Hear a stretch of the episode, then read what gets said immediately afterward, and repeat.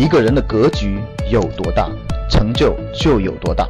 大家好，我是你们的班主任陈瑞，欢迎收听本期节目。想获得节目中提到的学习资料和学习更多的课程，请加我的微信幺二五八幺六三九六八。我的微信是幺二五八幺六三九六八。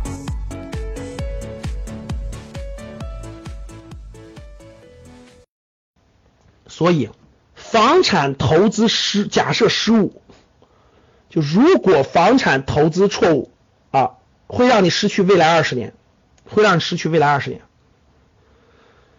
不涨就是下跌，大家记住我的话，其实不涨就是下跌，未来它会控制住。一百万的房子，二十年后值一百万，你说损失多少？你自己说吧。所以，中国货币超发的时代正式结束了。我再认真说一次啊。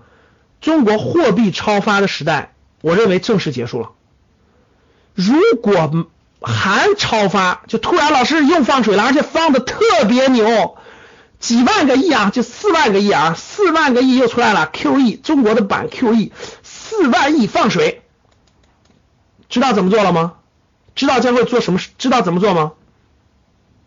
明白怎么做吗？果再发生超发，这种概率就小于百分之一啊，这种概率小于百分之一。如果货币再超发一次，我告诉你一个方法，除了留下住的房子，把其他所有资产全卖掉，所有资产全卖掉，所有资产啊，就是就是除了住的房子啊，除了住的房子，把除了住的房子不要动啊，把其他所有房子全部卖掉，把其他所有资产全部卖掉，股票、债券所有的东西全部卖掉。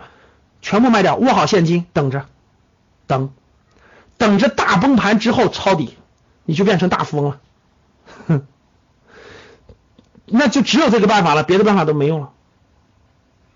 哼，所以，但那个过程很凄惨的啊，确实是这样的啊，这个，这个真的是经济危机了，那就不是金融危机了，那就是经济危机了啊，那可能要等几年，等个三四年、四五年都是有可能的，所以。货币超发的时代可以说是正式结束了。